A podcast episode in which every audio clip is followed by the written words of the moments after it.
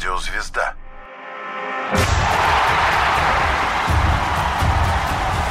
Вокруг меча.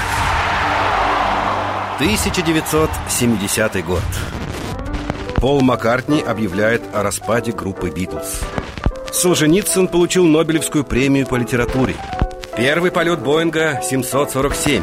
В Мексике проходит девятый чемпионат мира по футболу. За право принять чемпионат боролись Аргентина и Мексика. Выбор пал на Мексику. Понравилось это не всем. Опасения внушали высота над уровнем моря и жара.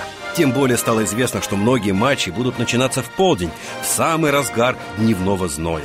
Такое требование выдвинули телекомпании, выкупившие за огромные деньги права на трансляцию матчей в восточном полушарии. Кому хочется смотреть футбол глубокой ночью? Впервые мир стал свидетелем настоящей футбольной войны. Отношения между Сальвадором и Гондурасом были накалены. 27 июня 1969 года сальвадорцы в решающем матче обыграли гондурасцев и получили путевку на чемпионат мира. В этот же день между двумя странами были разорваны дипломатические отношения. А 14 июля началась война. Активные боевые действия продолжались 6 дней. Число погибших с обеих сторон составило до трех тысяч человек. Что тут скажешь? Футбол – дело серьезное. На этом турнире впервые у рефери появились красные и желтые карточки. До этого арбитры удаляли игроков устно. Причиной нововведения стал случай на прошлом чемпионате, когда аргентинский игрок сделал вид, что не понимает слов удалившего его судьи и некоторое время оставался на поле. Бразильцы стали настоящими героями чемпионата. Сборная образца 70-го года считается лучшей за всю историю бразильского футбола. Это подтверждается и статистикой. Ни в отборочном, ни в финальном турнирах они не потеряли ни одного очка, одержав в 12 матчах 12 побед. Финал должен был решить не только судьбу футбольной короны, но и кто заберет себе кубок Жюля Реме навсегда.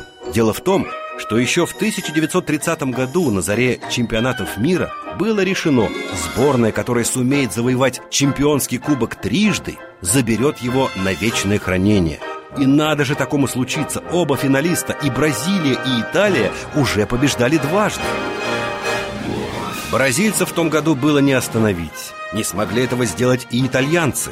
Пеле даже позволил себе перед началом финального матча дерзкую выходку.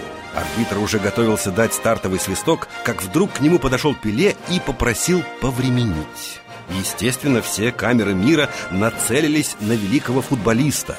В этот момент он демонстративно начал перешнуровывать бутсы. Оказалось, за пару дней до финала Пеле подписал новый спонсорский контракт с одной торговой маркой и устроил таким образом рекламное шоу. Чемпионат, по общему мнению, удался, став торжеством футбола атакующего и честного. На мексиканских стадионах судьям даже ни разу не пришлось использовать появившиеся в их арсенале красные карточки. А Бразилия стала чемпионом третий раз подряд, одержав победу красивую и безоговорочную. Год 1970 Мексика, девятый чемпионат мира по футболу.